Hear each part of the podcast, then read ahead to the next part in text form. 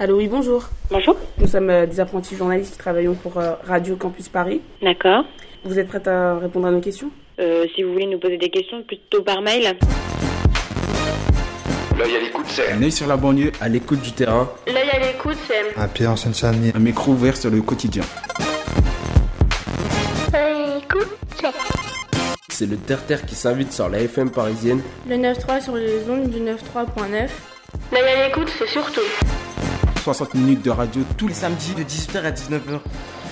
Ça va être difficile parce que euh, l'émission, c'est une émission radio. Pardon, je comprends pas ce que vous dites. L'œil à l'écoute. Là, l'émission de ouf. tous les samedis de 18h à 19h et c'est en direct. Si, si. Bonjour à tous, c'est l'œil à l'écoute sur Radio Campus Paris. Aujourd'hui, une nouvelle émission dans le cadre du projet Montreuil de vive voix. Il s'agit d'une action mémorielle autour de la mémoire de la ville de Montreuil que euh, mène l'association L'œil à l'écoute pendant toute l'année 2016. Aujourd'hui, nous vous proposons donc le témoignage de monsieur Pierre Collignon.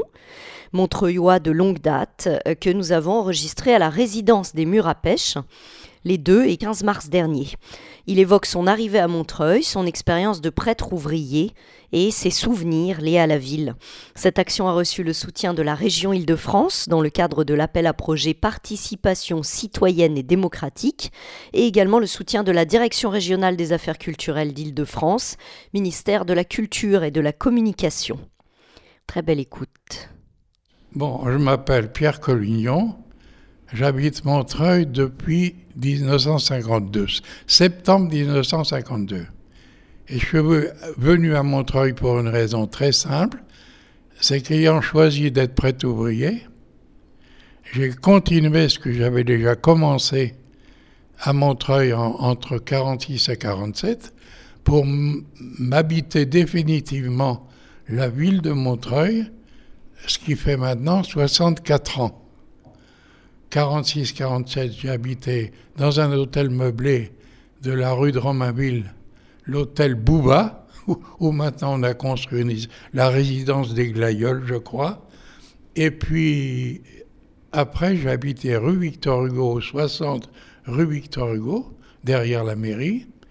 Et en 69, j'ai changé de logement, j'ai habité avenue du président Salvatore Allende, qui à, un moment, à ce moment-là s'appelait la rue des Néfliers, mais qui a été débaptisée puisqu'il y a la- le, le passage de l'autoroute qui a donc scindé la, la, la rue des Néfliers en deux, et nous on a habité l'avenue du Salvador Allende après l'assassinat qu'on qu'on connaît qui a eu lieu au Chili.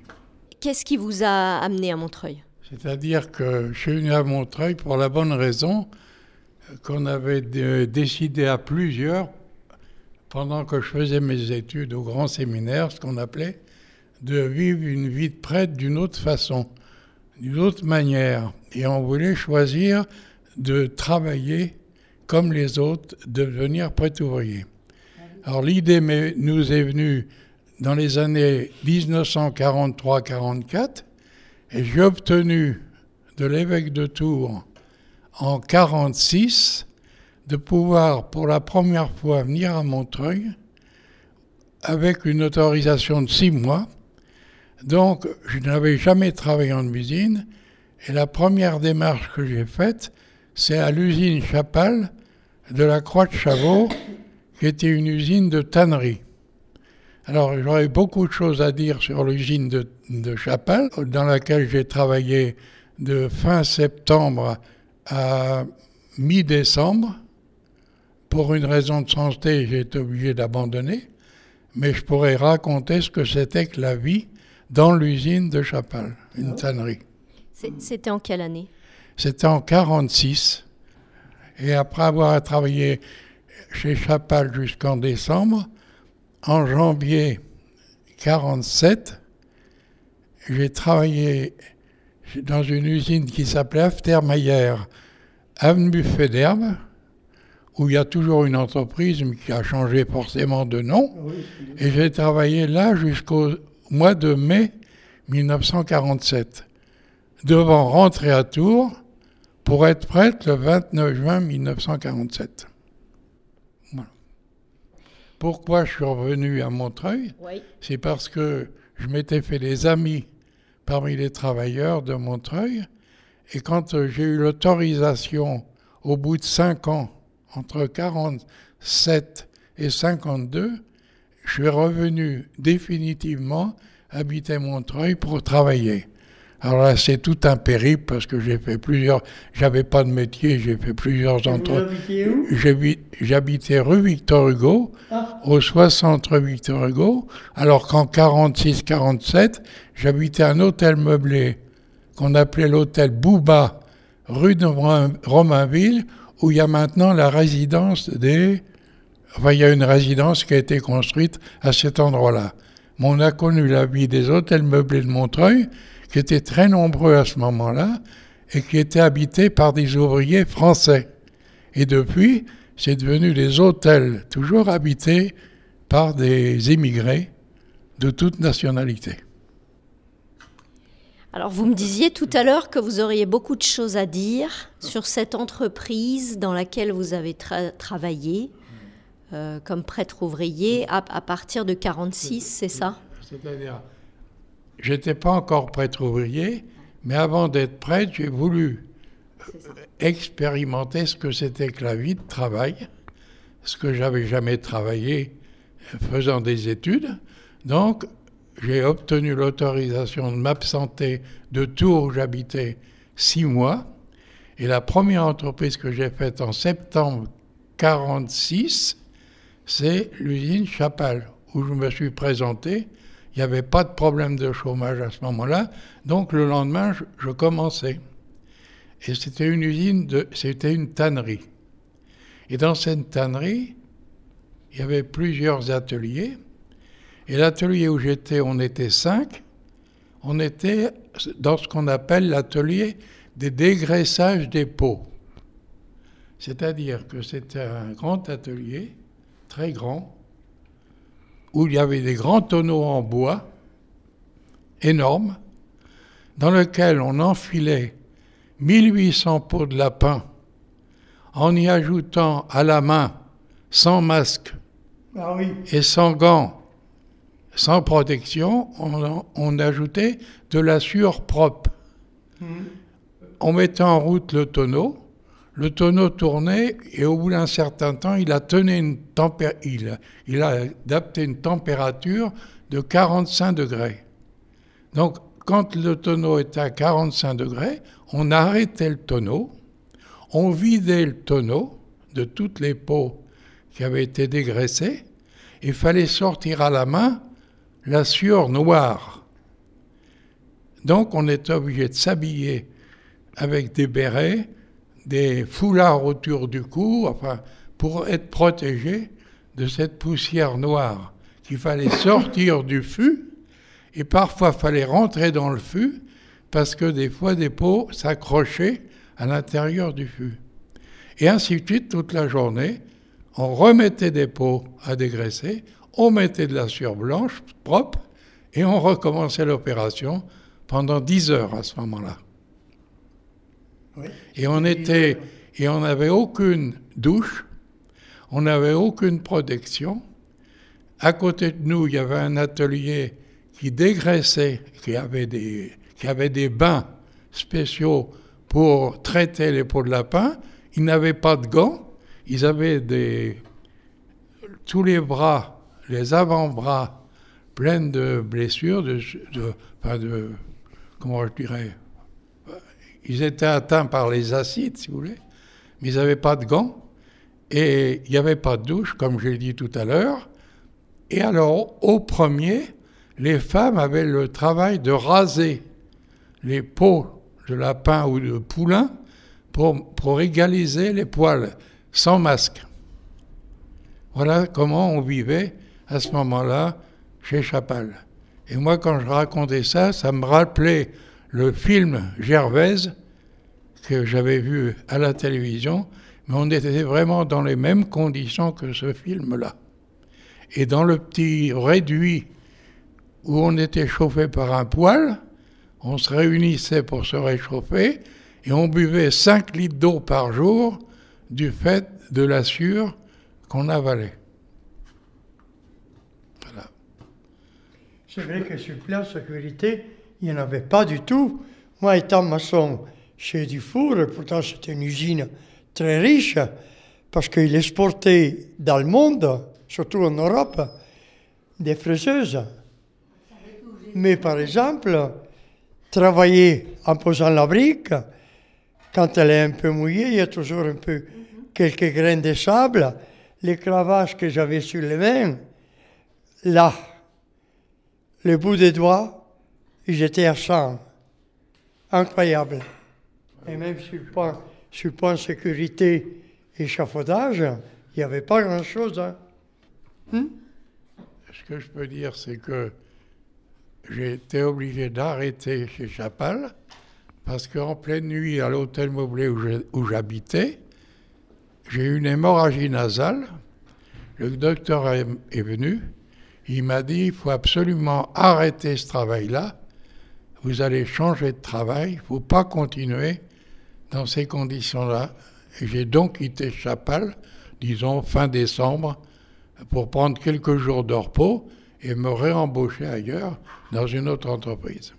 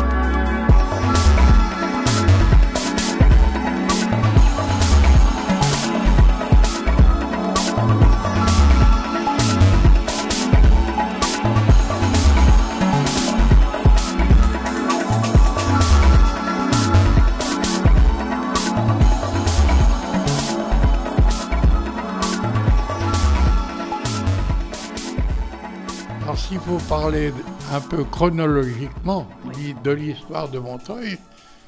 Dans les premières années que j'ai habité Montreuil pour travailler, il faut se rendre compte de toutes les entreprises qu'il y avait.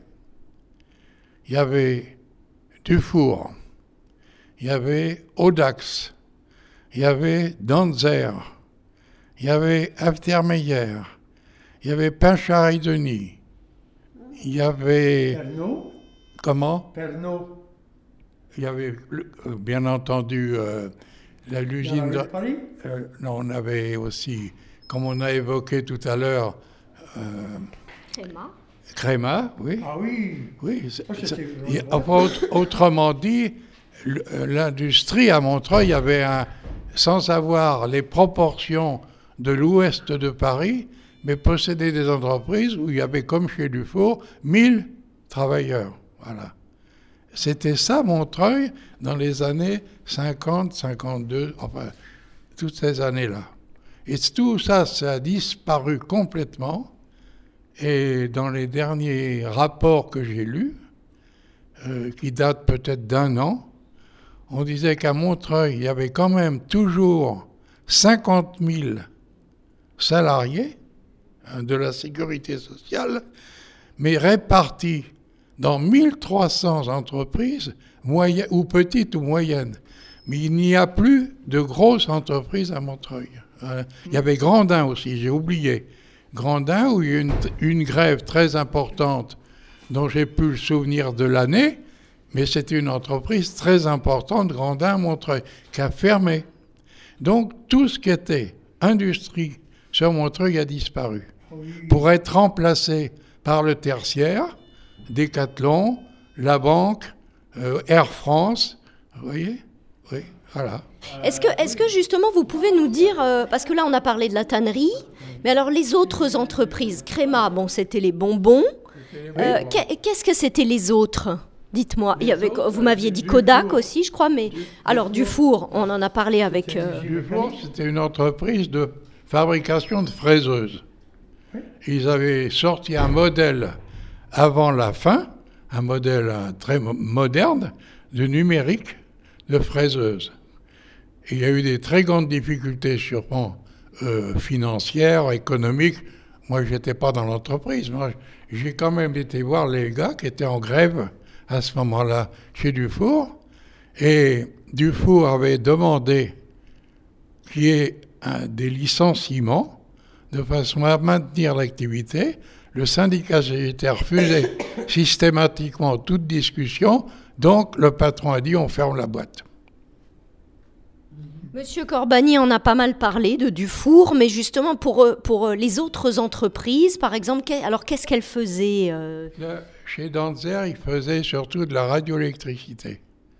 Chez Aftermeyer aussi, ils faisaient de la radioélectricité. Chez Audax, ils faisaient les, les enceintes, tout ça. Ils travaillaient pour les enceintes. Les enceintes audio Audio, oui. Alors c'était quand même des grosses entreprises. Hein. Ah, oui, oui. Pinchard et Denis, où j'ai travaillé moi en 60. Euh, avant, avant, en, 54, 55, 55 ou 56, enfin, je peux me tromper dans les dates, mais c'était une fabrique de presse. On était 80, c'était vraiment de la grosse métallurgie. On faisait des presses de plusieurs tonnes de ah dizaines de tonnes, oui. Et là, j'ai travaillé trois ans. Étant délégué syndical d'ailleurs, puisqu'il n'y avait pas d'organisation syndicale, au bout d'un an de présence, on a organisé l'organisation syndicale, l'élection des délégués, comme il doit se faire dans chaque entreprise. Voilà.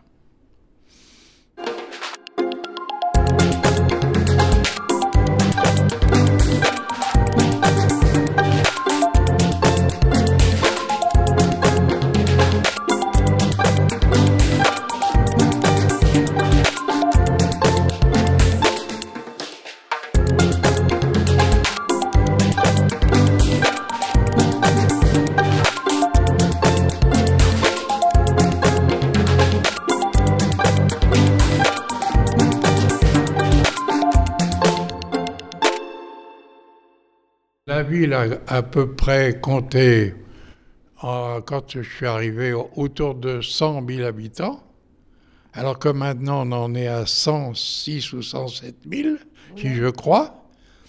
Et donc, il y a eu une transformation euh, énorme.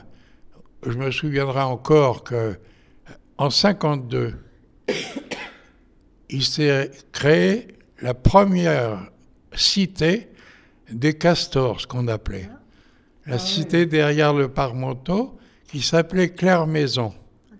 Et donc, qui a été construite dans les conditions de ce qu'on appelait les castors, c'est-à-dire que ceux qui allaient habiter ces maisons travaillaient les week-ends et les vacances pour participer à la construction de leur propre logement. Ah. Et moi, je suis allé des fois remplacer des copains malades pour creuser les fondations, pour ensuite, dans une entreprise où j'ai travaillé, pour installer les placards dans tous les immeubles. Et cette cité existe toujours derrière le parc Montreux. Et à partir de ce moment-là, il s'est plusieurs cités du type Castor à Montreuil. Il y en a une derrière le parc Montreux qui s'appelle. Non, c'est Claire Logis, la première.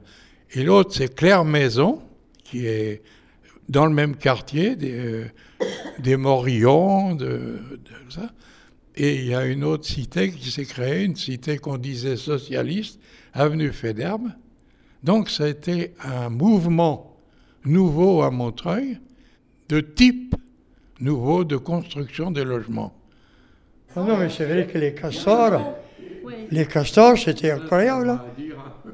Ils faisaient des, ils faisaient des bâtiments 5-6 niveaux. Hein. Ah oui. Et il y en avait un peu partout, hein. dans la région parisienne et puis en France. Hmm? Et, quand on dit, et quand on dit aux gens maintenant que derrière le parc Montreux, c'était des champs où on allait se promener et qu'on voit tous les immeubles que représente la cité des Morillons, enfin tout ce qu'on connaît de Montreuil, ça a été un bouleversement total à partir de 52 sur la ville de Montreuil. Oui, oui. Et ce qu'il faut, ce qu'il faut noter aussi, c'est que quand l'initiative des castors a été mise en route, le maire, c'est très important de le lire, le maire qui était actuel, à ce moment-là, Marcel Dufriche, leur a donné le terrain, un bail amphithéotique de 99 ans. Donc ils n'ont rien eu à payer pour commencer à faire les fondations dans la glaise, dans la boue, et construire tous les logements, je crois qu'il y en a 70, euh, derrière le parc Montreux. Mais c'est à noter, c'est à noter que la mairie a fait le geste de soutenir ce mouvement-là. Voilà. écoute, Le 9-3 sur les ondes du 9-3.9. L'œil à l'écoute. Voilà l'émission de ouf. Et puis, il s'est créé aussi à Montreuil dans le même élan de création et d'initiative, ce qu'on appelle une coopérative ouvrière qui s'appelait Rochebrune, qui a commencé, qui s'appelait Rochebrune parce qu'elle a commencé avec des petits moyens, des tout petits moyens, à Roche, dans la rue Rochebrune, vers le euh, 11, ou, enfin autour du 11 de la rue. Et c'est là qu'ils ont démarré une coopérative ouvrière en faisant des bricoles, des tables. ils ont démarré comme ça. Ils, ont même, ils sont même partis en Allemagne pour se faire de l'argent en, en allant couper des arbres dans la forêt allemande pour pouvoir démarrer définitivement une société coopérative ouvrière, comme qui s'en est créée beaucoup en France, comme celle de, oh, je ne sais plus son nom, enfin, qui a été très célèbre vers Lyon. Mais ça a été un élan nouveau dans le type d'entreprise, voilà. Et à Montreuil, la société Rochebrune a duré des années. Elle est passée de la rue Rochebrune à l'avenue Salvador Allende. Voilà. Où maintenant, il y a plusieurs entreprises qui ont occupé les locaux de cette fameuse coopérative. Et j'ai bien connu le responsable de la coopérative qui s'appelait Yves Régis, qui est mort il y a 20 ans et qui a toujours été à la pointe de cette euh, innovation jusqu'à la fin de sa vie. Vraiment, c'était une usine magnifique. Moi, j'y ai travaillé en 53. Jusqu'au mars 54, j'ai travaillé quelques mois comme manœuvre, bien entendu, balayer les copeaux, ramasser, ramasser la poussière, parce qu'il n'y avait pas les techniques qu'il y a maintenant. Et j'ai travaillé dans cette usine-là pendant ce temps-là. Et il y avait un syndicat, bien entendu, euh, qui représentait le personnel, mais le, directeur, en principe, était élu, c'est le principe de la coopérative, était élu par le personnel. Voilà. C'est ça le principe. Et alors toute la gestion est ils étaient mieux au courant vraiment de la gestion d'entreprise. C'était de l'auto, l'autogestion, quoi. Et ça s'appelait les coopératives ouvrières. Et le responsable, qui que j'ai bien connu, Yves Régis, il a toujours milité pour les coopératives ouvrières. Il est devenu secrétaire général des coopératives, si bien qu'il allait dans tous les pays pour, créer ou pour euh, proposer la création des coopératives. Il est mort à la tâche parce qu'il revenait d'Afrique et il était épuisé. Il est mort il y a 19 ans. Enfin, c'était un grand ami. Et sa femme vit encore maintenant à Rony. Et on se voit, on se téléphone, enfin, voilà. Et alors, Rochebrune s'est déplacé vers l'avenue Salvatore Allende, l'ancienne rue des Néfliers. Alors, ils avaient des locaux importants et la, coopérative s'est développée. Et puis, un beau jour, bien, elle a disparu, quoi, du fait euh, des événements politiques euh, de l'époque, quoi. Ils fabriquaient des meubles, des, des lits, enfin vraiment c'était des bureaux, des bureaux, moi j'en avais même un euh, chez moi, un très bon bureau, quoi. Ils fabriquaient tout ça. Voilà.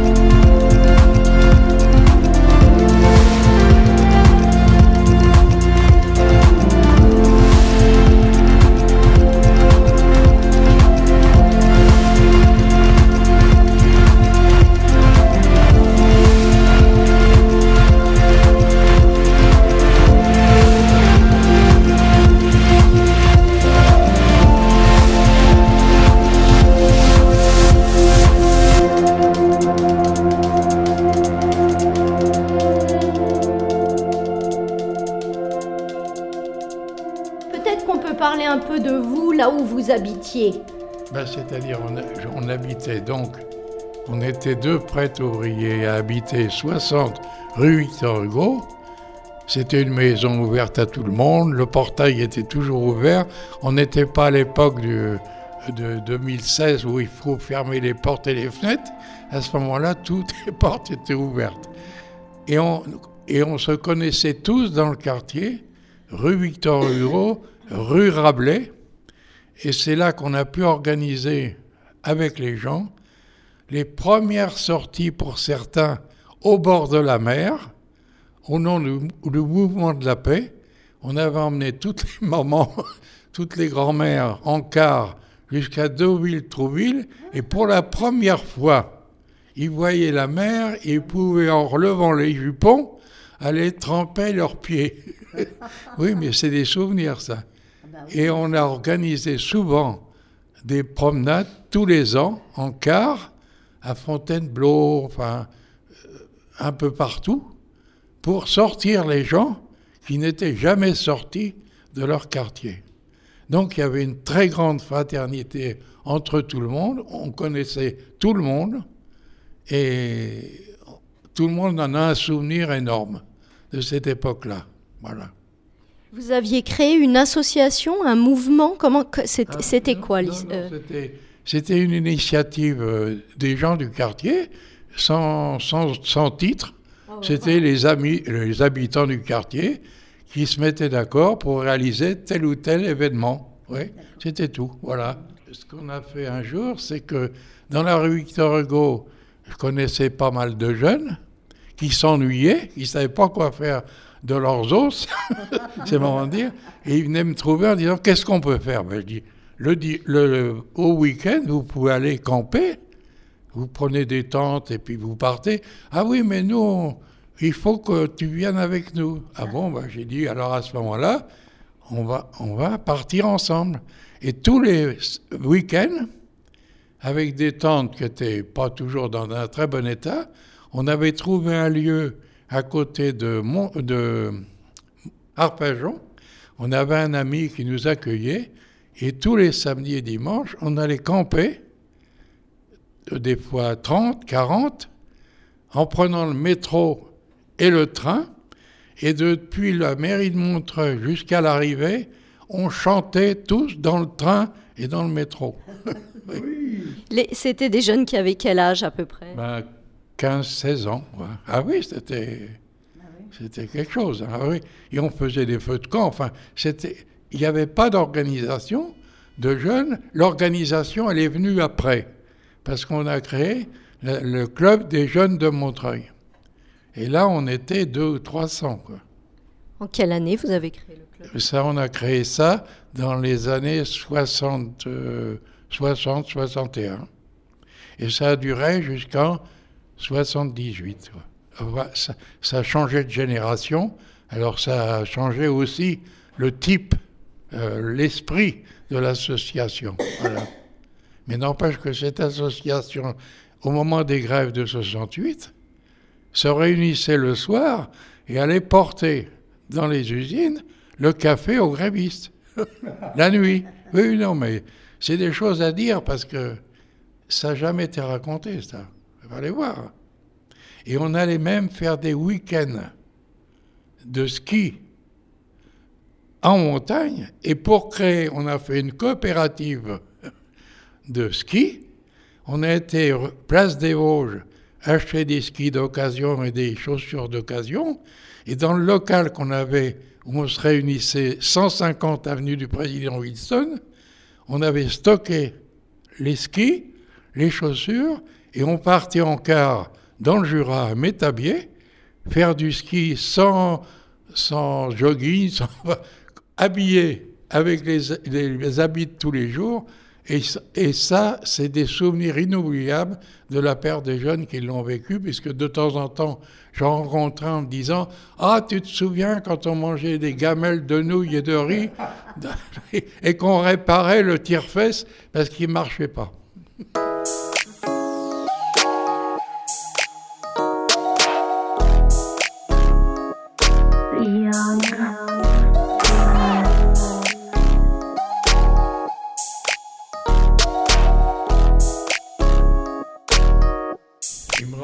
Souvenir que j'ai pas vécu, mais qu'on m'a raconté. C'est qu'autour, après la guerre, autour des années euh, 48, 49, 50, il existait le mouvement des auberges de la jeunesse à Montreuil. Oui, Oui. oui. Et, et moi, je ne l'ai pas vécu. Mais j'ai eu des amis, des copains même, qui ont fait partie de cela. Et ils arrivaient à partir à 300. Oui, ils campaient, 300. Ils achetaient une vache. Non, mais carrément. Il y avait un copain qui s'appelait d'ailleurs Loulou, Béchu, qui était responsable. Il m'avait raconté qu'il partait des fois à 300 et ils mangeaient, ils se débrouillaient pour manger, ils achetaient une vache. C'est pour dire qu'il y avait des initiatives extraordinaires Ah oui. à la fin de la guerre. Non, mais tout ça, c'est venu à partir des années 48, 49, 50. Tout- Ça a beaucoup bougé sur Montreuil. Hein ça donnait un élan nouveau à la ville, quoi. Oui, oui. Ben oui. Oui. Et soutenu par la municipalité, il faut le reconnaître aussi. C'est important. hein. C'est important. ouais. écoute, Le 9-3 sur les ondes du 9-3.9. L'œil à l'écoute. V'là l'émission de ouf. Il y a une, une énorme différence entre le bas et le haut Montreuil. Et euh, c'est quelque que chose qui perdure. Qu'est-ce Ce qu'a- Ce que. qu'a fait le Montreuil, c'est le centre et le bas. Enfin, ce qu'on appelle le Haut-Montreuil, C'est c'est- tout nouveau. Ici. Non, mais par rapport à l'histoire de Montreuil, tout le- ce qu'on appelle le Haut-Montreuil, c'est tout, c'est tout nouveau par rapport au centre et au bas. Puisque dans le bas, c'était la banlieue ouvrière, hein, y compris avec les, les boulevards des enfin, les boulevards périphériques, hein, où on a connu des cabanes encore et des mais- oui, des alors moi j'ai connu tout ça. Et même euh, du côté de du côté de la place du général de Gaulle dans ce quartier de la Noue, il n'y avait pas de cité, c'était que des petites maisons avec des maisons en bois de toutes sortes. Moi j'allais voir des gens dans des courets où il y avait de la boue, fallait voir, Il fa- fallait voir ça. Puis d'un seul coup, il y a eu un immeuble qui s'est lancé près de ces, ces taudis, j'appelais, et puis toute la cité de la Noue qu'on connaît maintenant. La Mais avant, oui, c'était vraiment, c'était, euh, comme on disait en termes vulgaires, Ah c'était le bas Montreuil vers les périphériques. Et là-haut, là, nous, c'était la zone. Hein? Hein? Moi, j'y allais. euh, fallait voir. Hein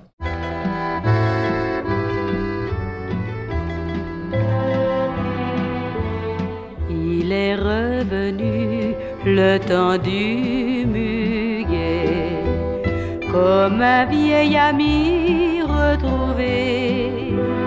Il est revenu flâner le long des quais jusqu'au banc où je t'attendais. Et j'ai revu fleurir l'éclat de ton sourire. Aujourd'hui plus beau que jamais. Le temps du muguet ne dure jamais plus longtemps que le mois de mai, quand tous ces bouquets déjà seront fanés. Pour nous deux, rien n'aura changé. Aussi jolie qu'avant, notre chanson d'amour chantera comme au premier jour. Il s'en est allé le temps du muguet, comme un vieil ami fatigué pour toute une année, pour se faire oublier. En partant, il nous a laissé un peu de son printemps, de ses vingt ans, pour s'aimer, pour s'aimer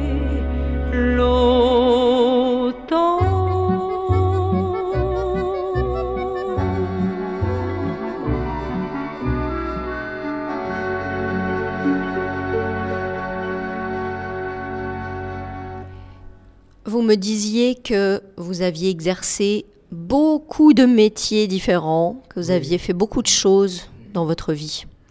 Bon, j'ai déjà raconté que j'avais été en 46, 47, 6 mois à Montreuil chez Chapal d'abord et chez Aftermeyer qui faisait de la radioélectricité. Et chez Chapal, j'étais, j'étais donc un OS ou un manœuvre, si vous voulez, et chez Aftermeyer, ce qu'on appelait un OS. J'étais sur une euh, presse et je faisais 6000 pièces par jour pour faire des condensateurs pour les postes de radio, ce qui n'existe plus. Donc je faisais 6000 pièces par jour. Et c'était une, majorité de femmes. Euh, tous des OS euh, sur les machines. Et on était assez nombreux, je dirais pas le chiffre exact, mais enfin, il y avait pas mal de monde. On était peu d'hommes. Et j'ai connu un travail très difficile quand il fallait découper des tôles pour en faire des bandes pour aller ensuite sur les machines pour être embouti. Alors, mon ami qui était responsable de la cisaille venait me trouver, me disait Pierre, tu viens avec moi, on va couper des tôles. Alors on avait des tôles sans gants et on découpait toute la journée des bandes de tôle sur une cisaille. Et on avait les doigts, le bout des doigts le soir rouge, n'ayant pas de gants. Voilà. Et c'est là que j'ai connu la première grève que j'ai faite moi, dans, dans, ma vie, chez Aftermeyer, justement à cause des conditions de travail qu'on avait. Quoi. Et les salaires, bien entendu, mais pas surtout les conditions de travail. Et ce qui m'avait impressionné, moi j'avais quel âge à ce moment-là? J'avais 24 ans, hein, quand même. J'étais jeune. Et toutes les filles qui étaient là, c'était souvent des jeunes. Et j'ai vu comment le travail les avait abîmés, physiquement et moralement. Ça m'avait impressionné, moi, ça. Alors j'ai donc vécu là du mois de janvier au mois de mai, puisque je devais rentrer à Tours. Voilà.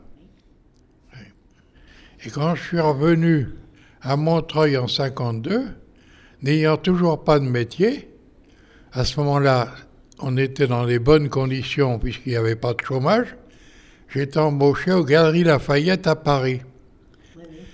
Il y avait autour des galeries, dans les rues adjacentes, en particulier rue Blanche où je travaillais, des grands dépôts qui faisaient trois ou quatre étages, où était stocké le matériel qu'on avait la charge de mettre dans des paniers d'osier et qui était transporté du dépôt à la demande des commandes des Galeries Lafayette.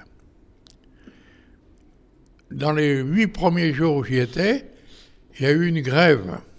On était plutôt en froid, et comme je faisais partie du mouvement de la paix, j'ai donc été éjecté gentiment au mois de janvier. À partir de ce moment-là, il a fallu que je trouve autre chose. J'ai donc trouvé boulevard Chanzy, une fabrique de toiles cirées. Et notre travail passionnant était d'étaler une toile cirée sur une table qui faisait peut-être 20 ou 30 mètres pour voir les défauts qui s'étaient produits dans l'impression des toiles cirées et avec un ciseau de couper droit les parties mauvaises pour les mettre de côté.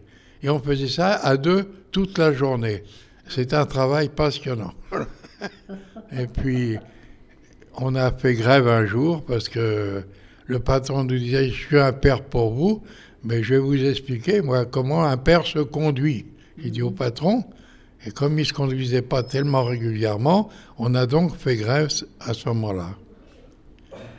Et après, donc, cette entreprise-là, on n'était pas beaucoup, hein, qui fabriquait les toiles cirées, je suis rentré dans la coopérative dont j'ai parlé tout à l'heure, rue Rochebrune, comme manœuvre pour balayer les copeaux, enlever la sûre, tout ça, où il y avait une activité syndicale, tout en étant une coopérative, il y avait quand même des responsables syndicaux et des délégués.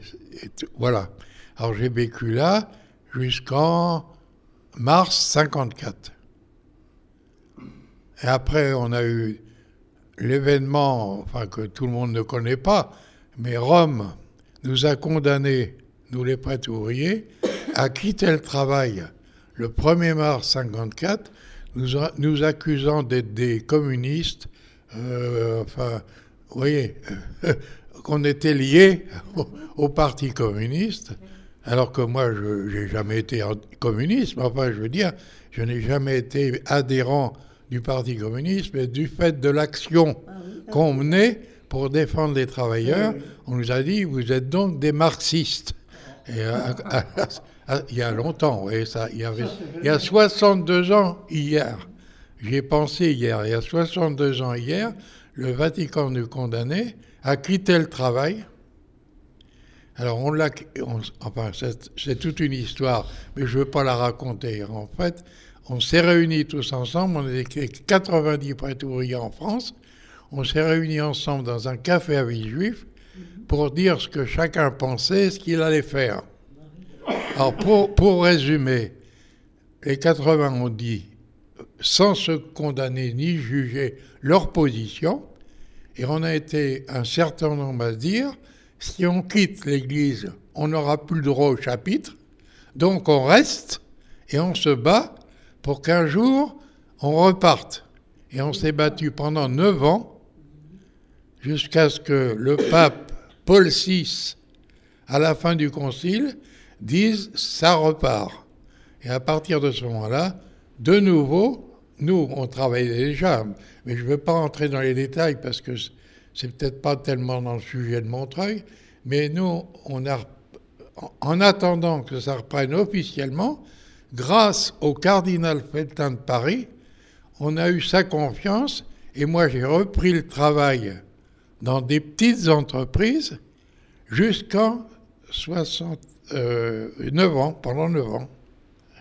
Et au bout de 9 ans, pendant ce temps-là, j'ai fait un stage de formation de professionnel accéléré comme fraiseur et j'ai pu m'embaucher à partir de ce moment-là comme fraiseur dans les entreprises de Montreuil, dont la première était une entreprise de Lanou qui n'existe plus.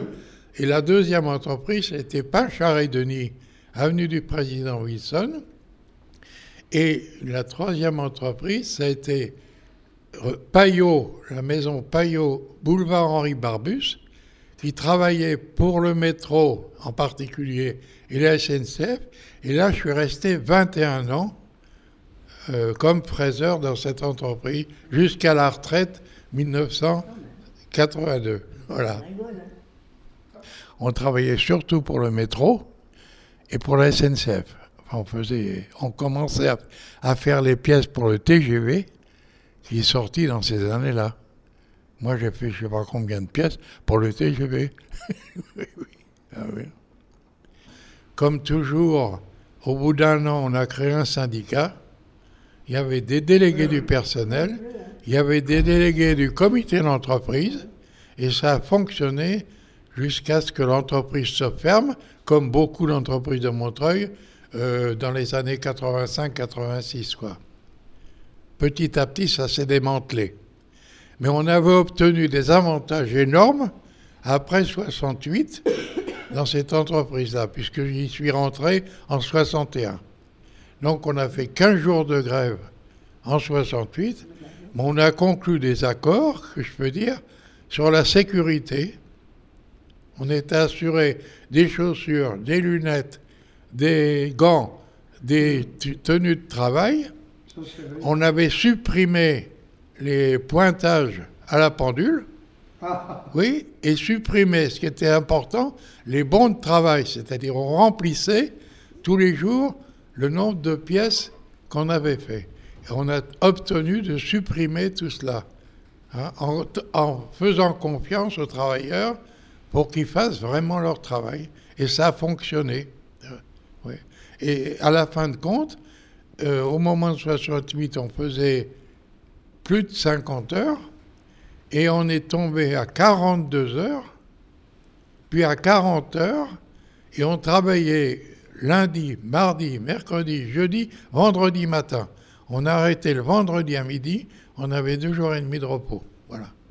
On avait obtenu ça et on avait l'échelle mobile en se fixant sur l'INSEE, c'est-à-dire que tous les trois mois, les délégués, on allait voir le patron en disant l'INSEE dit ça, le syndicat dit ça, on trouvait une moyenne, on disait c'est 3% d'augmentation. Il nous disait non, non, de, de, je dis c'est 3, c'est pas 2,5, c'est 3. Et tous les trois mois, on avait une augmentation de salaire. Et il y avait une ambiance très chaleureuse. On s'entendait tous très bien. Il n'y a jamais eu de problème. Formidable. Il y avait combien de personnes à peu près? 80. Et, j'ai encore des amis que je vois qui me téléphonent, avec qui j'ai travaillé pendant 10 ans. Ah oui. Mais enfin, l'entreprise, maintenant, c'est un dépôt de vente de machines à laver, de frigos, je sais pas quoi. Enfin, c'est fini, quoi. Voilà.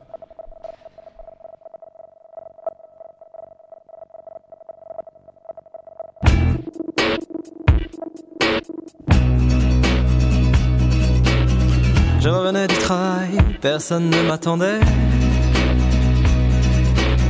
J'abandonnais mon travail et quelqu'un survenait.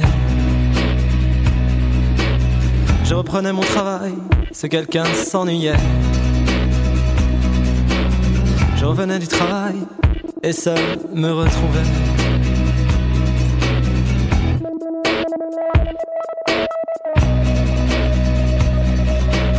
Je revenais du travail, personne ne m'attendait. J'abandonnais mon travail et quelqu'un survenait. Je reprenais mon travail, ce quelqu'un s'emportait. Seul me.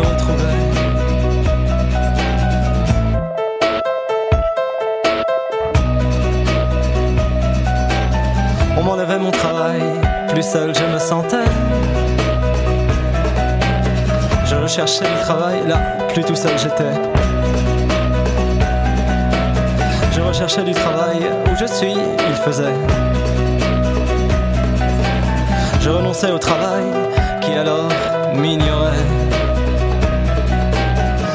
De taille à être intimidant.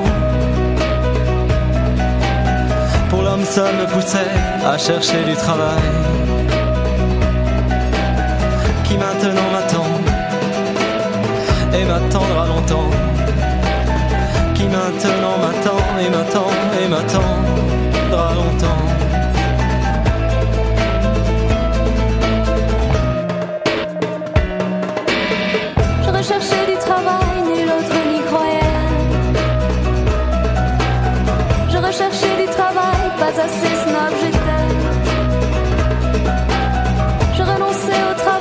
tu dors trop.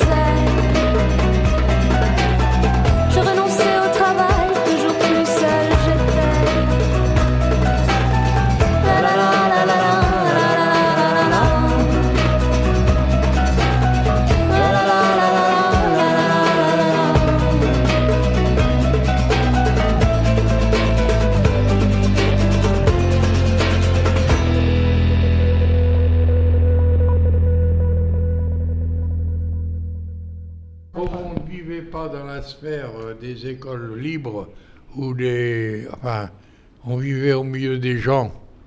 On n'était pas tellement concerné par les patronages et tout ça. hein. On essayait de faire, de faire naître des choses au milieu des gens, avec les gens. C'était, enfin, c'est ce qu'on a essayé toujours de faire dans notre vie, quoi. Comme dans le quartier où j'habitais il y a encore trois mois, eh bien, on faisait des rencontres avec les gens, on se connaissait tous, on se rendait service. euh, non, mais c'est quelque chose, ça. Tous les ans, on faisait une fête pour se voir, parler, se rencontrer. euh, tous les ans, oui. Est-ce que c'était assez intergénérationnel? Est-ce que facilement il y avait des liens entre les jeunes et les anciens? C'est-à-dire que dans des réunions comme ça, les enfants étaient là. Hein. Il n'y avait donc pas de, de conflit de génération. Ça ne veut pas dire qu'ils restaient tout le temps, mais enfin ils venaient avec nous, avec toujours, oui, oui, oui. toujours. Petits ou grands, ils étaient là, même les bébés. écoute, le 9-3 sur les ondes du 9-3.9. L'œil à l'écoute, voilà l'émission de ouf. Oh bah, il y, a beaucoup de vitalité à Montreuil, il faut reconnaître. Hein. C'est vrai. Il y a une vie associative très importante aussi, qui n'existait pas il y a des années. Hein. J'ai fait partie du conseil de, des associations pendant dix ans. Mais ça date déjà au moins plus de dix ans. Quoi. On parle de 450, maintenant je suis plus au courant dernièrement, mais ça dépassait 450 associations. C'est quand même important sur une ville. Non, il y, a, une très grande vitalité à Montreuil, faut le reconnaître, c'est vrai. Il y a la fête du parc Montreux, non, il y a le 14 juillet, la nuit de la solidarité pour le Nouvel An. À Montreuil, à la mairie, ils accueillent tous, enfin, tous les gens les plus démunis. Il faut une fête de, de la nouvelle année avec des bénévoles qui accueillent tous ces gens qui n'ont rien ou qui n'ont pas grand-chose. Ça, c'est à Montreuil, c'est un événement. Même à un moment, la fête du parti, c'était au parc Montreux. Avant d'être à la Courneuve, moi j'ai vu, la fête du Parti communiste au parc Montreux, où à la fin de la journée, il avait tellement plu qu'il y avait un camion de godasses qu'on a ramassé, parce qu'il y avait tellement de boue. non, c'est des... oui, mais c'est vieux. Hein, non, mais avant d'aller à la Courneuve, il y a eu, la fête du parti au parc Montreux. Oui, oui. Voilà, c'était Monsieur Pierre Collignon, habitant de Montreuil de longue date et résident de la maison de retraite des Murs à Pêche. Merci beaucoup, beaucoup à Monsieur Collignon pour euh, son témoignage. Merci également à tous les résidents qui ont accepté de participer à ce projet, ainsi que euh, Madame Pourneau et Monsieur Carquille pour leur aide de la résidence des Murs à Pêche. Merci à Alison Malangueri de la direction des affaires culturelles de la ville de Montreuil et merci à Jonathan Landau. Cette action a reçu le soutien de la région Île-de-France dans le cadre de l'appel à projet Participation citoyenne et démocratique et également le soutien de la Direction régionale des affaires culturelles d'Île-de-France, ministère de la Culture et de la Communication. Samedi prochain, le 18 juin à 18h, découvrez la suite de ce projet avec le témoignage de Madame Alice Golias. Très belle soirée à l'écoute des programmes de Radio Campus Paris.